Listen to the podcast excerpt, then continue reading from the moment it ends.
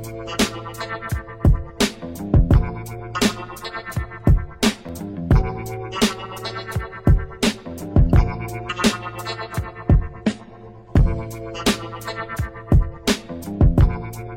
piratas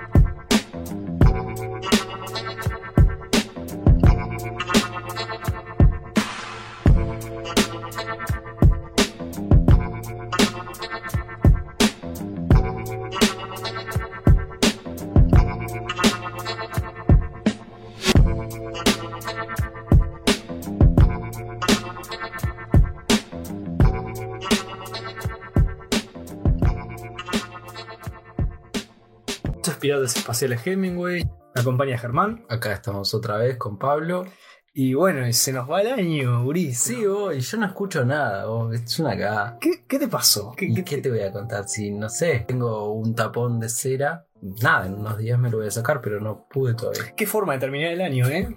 No, pero lo voy a terminar escuchando porque voy a ir al, al médico. Menos mal. Bueno, vos estás con los exámenes, yo también. Estamos en los albores de las responsabilidades familiares, todas esas cosas. A ver. Claro, entonces, eh, si bien vamos a seguir, como dijimos la otra vez, trabajando en conjunto hasta el próximo año, No, claro, la, la segunda temporada va a venir como, no sé, creo que voy a estar todo diciembre, desde que termine el examen, eh, preparando cositas, porque digo, ta, todas las cosas que leímos eh, en esta temporada ya estaban preparadas de antes, así que voy a intentar hacer lo mismo como para que este programa siga teniendo ese, ese espacio. ya que estamos, ¿por qué no empezás vos que dijiste que tenías algo? Yo dije en el programa Sí. anterior, ah, me había puesto a leer el encuentro de Ignacio y Mariana en el bar ¿Verdad? y leí dos partecitas y hay una tercera partecita. Bueno, Pequeña, pero vamos a atacarla. pasa que ellos estaban ahí como que había un narrador contando, pero ahora no, ahora son ellos hablando. Dice así. En este bar solo se puede hablar llenándose de cosas significativas y llenándose al completo. Te me acercaste en un mundo extraño. Ya hace rato que me es extraño. Las cosas bellas tienen magnetismo propio y hay algo muy escondido que vos traes entre manos hoy. Hay algo girando cerca alrededor de tu presencia y hoy quiero que me envuelva. Y ya lo siento sobre mí, es una llama extraña. El fuego tiene propiedades extremadamente deseables, es verdad. Él limpia, purifica y eleva. Ya estás quemándote, pero yo soy otro quemado. Lo que vos querés y lo que yo quiero es acercarnos al portador del fuego. Algo así. Quiero decir que yo no soy el artífice. Hoy no es noche de andar buscando, porque el encuentro está consolidado. Ahora hay que limpiarse y consumirse, eso es todo. Y dar pasos de sangre caliente hacia la noche, y a usar en el transcurso como una rueda herida. Y esa es la conclusión, ¿no? De tus De- partes, de tus tres partes. O sea, en realidad viste que yo ya había leído más de Ignacio, Sí. lo del parque y... Y sí, el del encuentro en el, bar es eso. En realidad, tipo, hay, hay más partes de la historia. Pero están por separado. Sí, Y yo, ¿cómo debería interpretar el final?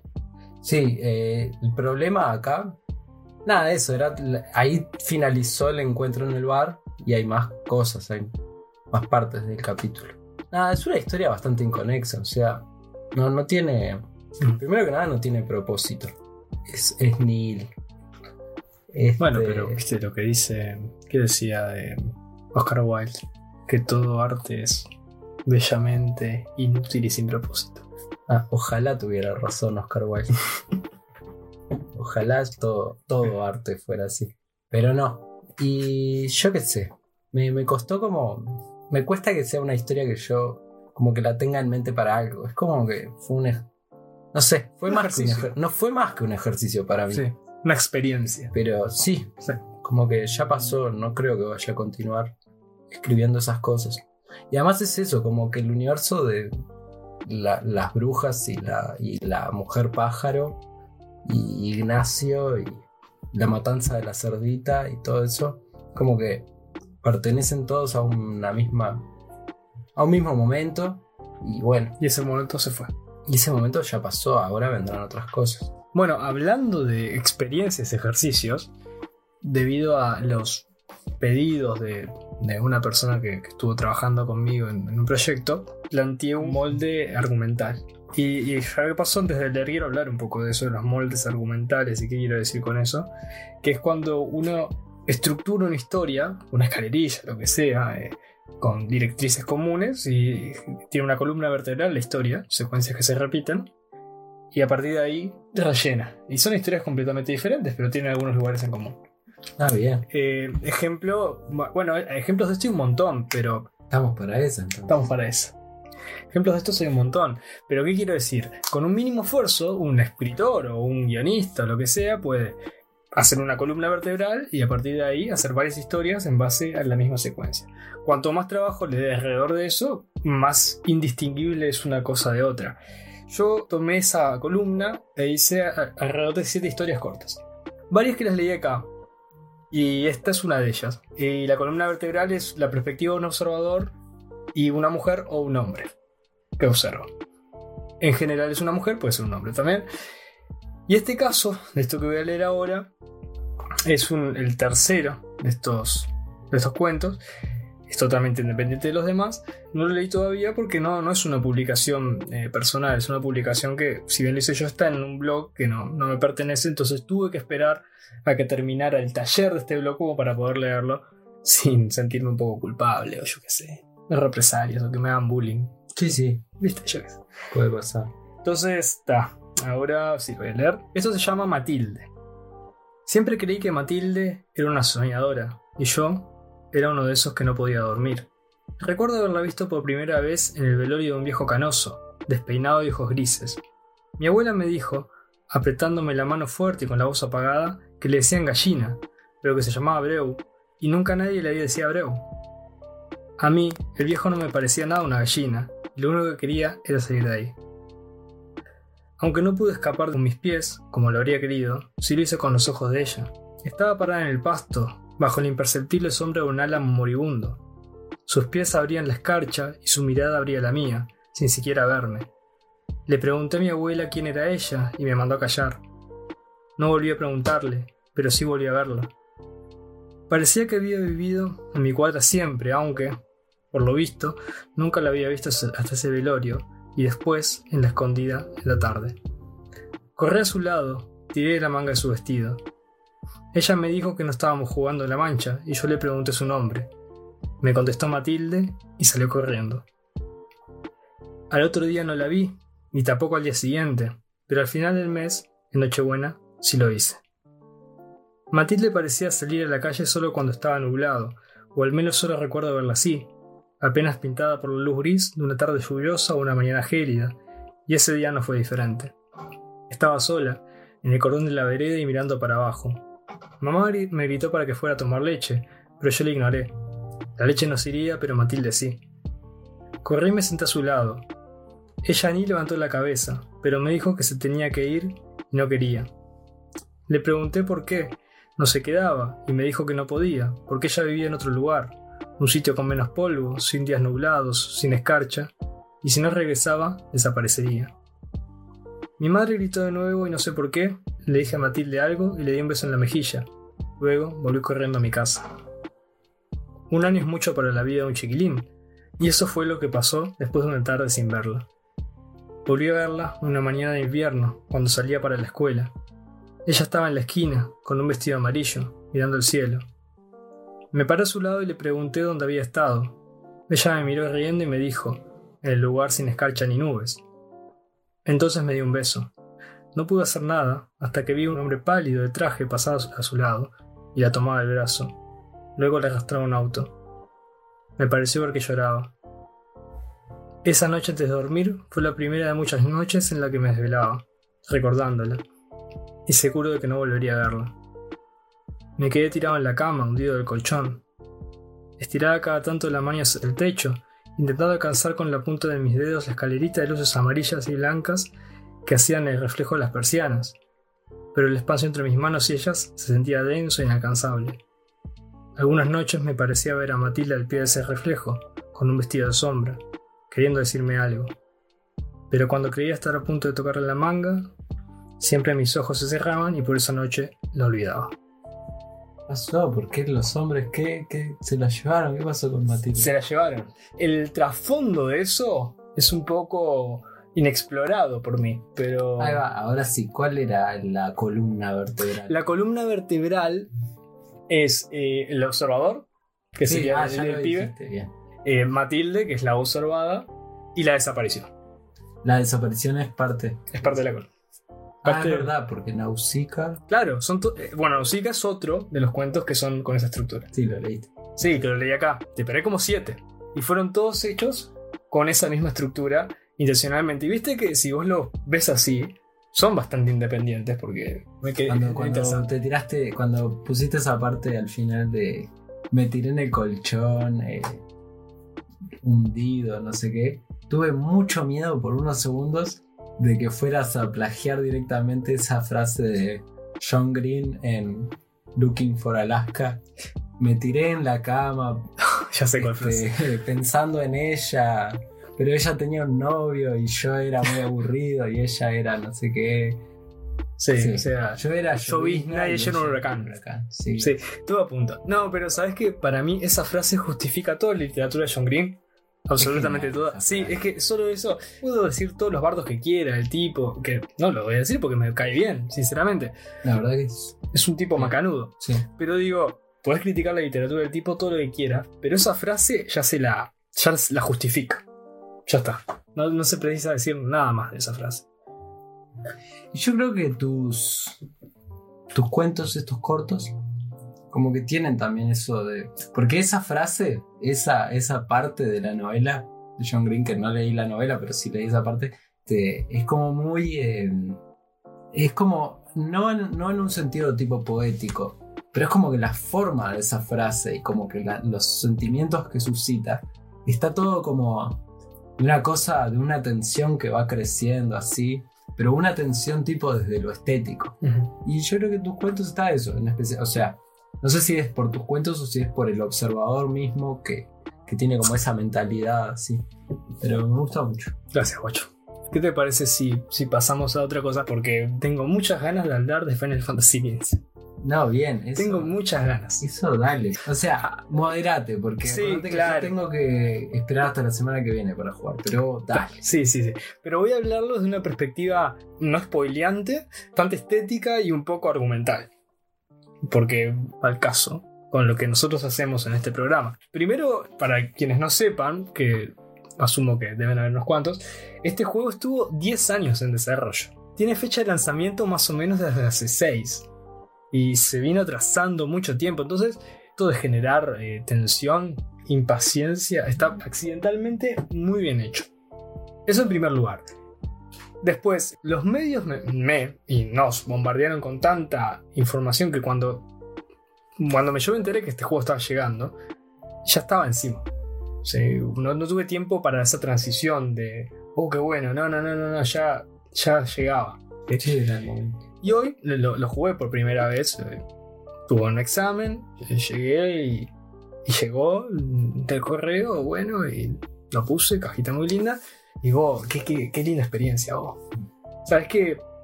Es como vivir la experiencia One Direction, pero, pero con, con monstruos y espadas. Ah, ah, no digas pavada. No, eh, no es una pavada. No es una pavada. No, no digas así tan, tan. Como que la estás tirando para la hinchada, la de One Direction. A ver. No, la de One Direction. eh, No, no, la de One Direction no es para la hinchada. Contá bien. La One Direction está muy bien, porque ¿qué pasa? Clásicamente en estos géneros de juegos, en particular Final Fantasy, vos tenés un, un estándar de, de. Esto es muy, muy Juan, el Kama. Un estándar de como personajes que se repiten, ¿no? Y en este caso, eso se da un poco la vuelta, porque para empezar, no hay minas, no, no hay, no hay personaje femenino en el equipo No. experiencia One Direction, ¿entendés? Y mencioné el tema de Final Fantasy para desembocar en esto. ¿Cuánto afecta? La in- la de una presencia mujer en un grupo de- masculino. Sí, pero ta, no, no general. Bueno, yo soy. Pará. Capaz que la querés plantear más así, pero Sí. yo soy de pensar y creo que lo saqué de algún otro lado, pero de que mm, allí donde no hay mujeres, no hay modales, no, pero digo, decencia. decencia. Decencia. ¿De- ¿Qué ilustras como decencia? Esto, todo esto sería muy polémico. Tampa es. No, pero yo quiero decir que no sé tanto, no sé cómo, cómo es la cosa. Ah, pero es tu opinión. Pero los gurises entran a ser cualquiera. Quiero que lo lo desarrollemos como intelectualmente.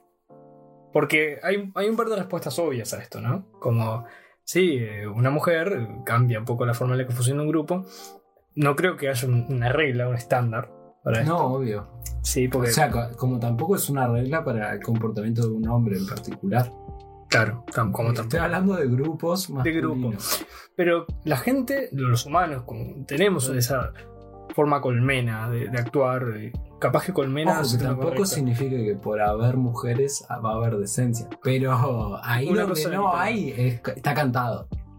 Una cosa no, no quita la otra, pero, pero lo que digo es que colmena no es el término correcto, manada. Sí, ¿sí? sí. Es más fácil hacer algunas cosas cuando estás en grupo y de hecho es eh, más aceptable y hay cosas que uno no hace en grupo que sí las hace en grupo. Por ejemplo, eh, el caso, siendo el caso más común, eh, ahora se me ocurre, por ejemplo, yo soy un tipo que toma alcohol socialmente. Si no estoy con ciertos grupos, y de hecho si no estoy con un grupo particular de gente, probablemente no tome alcohol. También probablemente me actúe de una forma diferente. Cambio la forma de hablar incluso cuando hablo con ciertas personas a cuando hablo con otras. El factor es que en las historias, como el caso de este juego y muchas cosas, también Sí, obvio, La- cambia la- el argumento. cambia todo, cambia todo, cambia estructuralmente y no importa qué mujer hablemos. Con El hombre es el que, se transforma. transforma, etc. Sí. Sí, eso, muta, es un, un, un bicho que, que- que se convierte en otro ser. Es, sí, Claro, eso es. es otra persona. O bueno, yo vuelvo a plantear, y creo que esto es como volver al principio del programa. Vuelvo a plantear esa idea de los múltiples yoes de cada persona.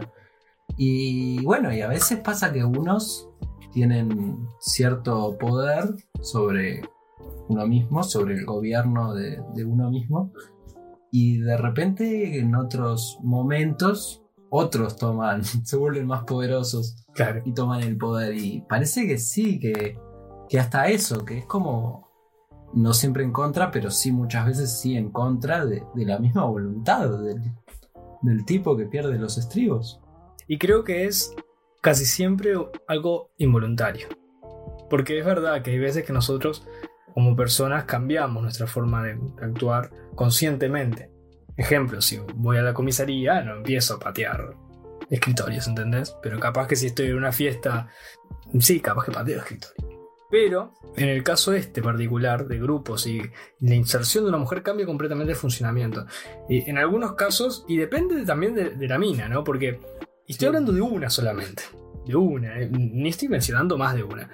Y, en y- y me gustaría saber, que esto por supuesto no lo sé, qué pasa en el caso contrario, en grupos de mujeres que entra un hombre. Me gustaría ver qué pasa, no, no- no tengo idea. Sí, obvio. Me gustaría saberlo. Cosa es que eh, todo esto es como medio... Es fácil verlo desde el grupo al que uno pertenece, en este caso los hombres, que es de donde podemos hablar, pero desde el otro punto no creo que nunca lo vayas a poder saber, porque primero que nada tendrías que ser vos ese hombre que, que irrumpe en ese Sí, lugar. claro. Y cuando eso suceda, no vas a saber en qué se basó la transición. Vas a saber el resultado del... Es que probablemente, claro, justamente, probablemente la transición sea inmediata. Sí, sí, sí, sí. sí. Entonces no, no te vas a dar cuenta. Es como el gato de Schrödinger de las bobadas, ¿entendés? Vos no sabés si está vivo o muerto hasta que levantas la tapa y, y está vivo o muerto a la vez. Pero en este caso es lo mismo. Hasta no acercarte no, no tenés ni idea. Y No, y yo digo eso, que después de acercarte tampoco tenés idea. esté condenado a no saberlo nunca. Eso es lo que estás diciendo. Capaz que sí. En este caso, lo que te mencionaba hace un rato de las historias, a mí me pasa muchas veces cuando escribo un personaje y desarrollo lo- los caracteres que cambia totalmente. No, ya veo, Sí. porque digo, la, la misma historia que leíste recién, Sí. la misma náusica, es como que está centrada en ese mismo tema, en la Exacto. observación Exacto. y, y como la, la afectación del mismo observador sobre, Sobre. sobre esa presencia. Una presencia que en tus historias está puesta como siempre como una... No es que no haya más personas, pero siempre son como... Es como que el resto del universo no existe. Existen esas dos personas. Existe el observador y Matilde. Lo demás es accesorio. Nausica. Sí, Sí. además está ahí. Es como esa cortina que el espacio es muy denso como para poderlo alcanzar tirado ahí en la cama. Claro, claro, tal cual. Mientras que jugaba esta cosa, hoy, me quedé pensando en eso. Y si esa elección de parte de los creadores, de los directores creativos de esta producción que Sí, llevó, fue hecho 10 años. claro, si fue consciente. No, no fue, fue sí, porque ya eh, justamente, no sé dónde lo leía, pero los desarrolladores plantearon esto, esta idea. Qué bueno, De que, qué bueno. de que justamente cómo es esto de los hombres sin las mujeres alrededor, es la, es la idea del juego. O sea, nada, eso, no, no, no es casualidad. No es casualidad, Pensaba. claro, no, no es casualidad. Ya, hay que ver cómo resulta, ¿no? Porque si Sí, usted- es interesante. Yo voy a tener un diciembre, finales de diciembre y muy movidos jugando Final Fantasy. Sí, sí, probablemente principios de enero, si tenemos en cuenta las dimensiones del juego. Pero Sí, pero- sí, pero, obvio. pero sí, pero sí. Locura. Bueno, ya fue. Me parece que tenemos que, ir bajando, porque el año está bajando, los ánimos están bajando, todo, y nosotros también. Yo tengo ganas de disfrutar de la lectura de un buen libro, jugar un buen juego de play, editar el año que viene. Sí, sí, sí, no, no. Esto edítalo. Porque ya fue este año, ya fue esta temporada. Y pará. Ah, ahora que ya que estamos en, el- en la bajada, ¿no? Dale. Vamos a decir marcar un par de objetivos para el año- la próxima temporada. un par. Ah, ¡Qué mole! Dale, dale, dale. Va- Vamos a darle. Un, un par de objetivos humildes. No te estoy diciendo ni siquiera retos de piratería porque eso es para el año que viene. Nada, dale, dale, ¿qué quieres hacer? Una de las cosas que quiero hacer es un programa en la calle. Sí, eso, sí. Uno, porque más de uno no, porque la calidad de sonido es muy comprometida y es medio. En términos técnicos es medio. no está muy bueno. Pero uno, por lo menos en la calle, y no tiene por qué ser en la vereda, sino en algún lugar, Sí, en, en el exterior. en el exterior, en donde sea, ¿sí? Eso es una de las cosas que quiero hacer. Y otra cosa que estaría bueno es en enero tener un par de invitados. Ya, hay- eh, sí, ya hay uno ya que- tengo. Yo también. Bien, pero el mío va primero. El, tuyo es el mismo que el mío. Eh, Bueno, yo tengo dos, pero uno de los míos es también uno tuyo porque es una persona que va a hacer tareas musicales para este programa. No, no, no, no es el mío. No es el. Ta, Entonces ya sé quién es. Sí, también. Sí, Queda- ese quedará. tiene que ir primero porque ya me comprometí. Yo es. ¿Queda? ¿Está bien? Bueno, será así. Será así. Y ya, eso me parece que ya son dos buenos objetivos. Pero, pero está. me, me alegra terminar el año con un número redondo de 10 programas. Sí, está bien. me, Está alegra, muy bien. me alegra mucho. Que en realidad son nueve. No, son 10, porque acordate que uno existe, pero desapareció. Eso, sí, a eso me refiero. Ta, son 10. Y no sé, vos. Nos, No sé, yo no la quiero. No la quiero embolar. Yo tampoco, pero- tampoco.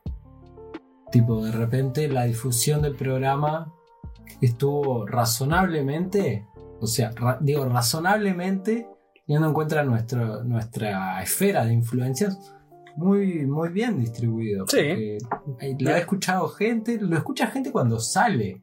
¿Entendés que, Sí, eso es muy. que, que hay uno o dos, uno o dos no más, que, que esperan al momento que sale para escucharlo? O Sí, eso- eso un- es- Acojonante. es un, Sí. un- es la gloria. La gloria es la gloria. Y Tenemos, claro, tenemos gente que nos comentó en YouTube. O sea, esa misma persona que está atrás de cada programa. y después tuvimos dos comentarios más. Hubo uno que era tipo re spam. De Sí, un, me un acuerdo. flaco que. Que nada, que me ofrecía entrar a su video y decirle, mandarle un mensaje como en código para que él me dijera cómo tener muchos seguidores. Clásico. no, amistad. clásico de si YouTube. estás escuchando esto, amistad bot, no, no estoy para eso. Y después otro de un fénix volador que dijo que sigamos buscando y vamos a encontrar nuestro tesoro. Y yo me gustó ese comentario. Pero le quisiera decir que ya encontramos nuestro tesoro. El tesoro es este programa. Tal cual, tal cual. Y, y sí, a mí también. Yo estoy muy. Sí, me hiciste recordar algo Sí. que pensaba en estos días. Es como que guiado por la intuición suceden cosas extrañas.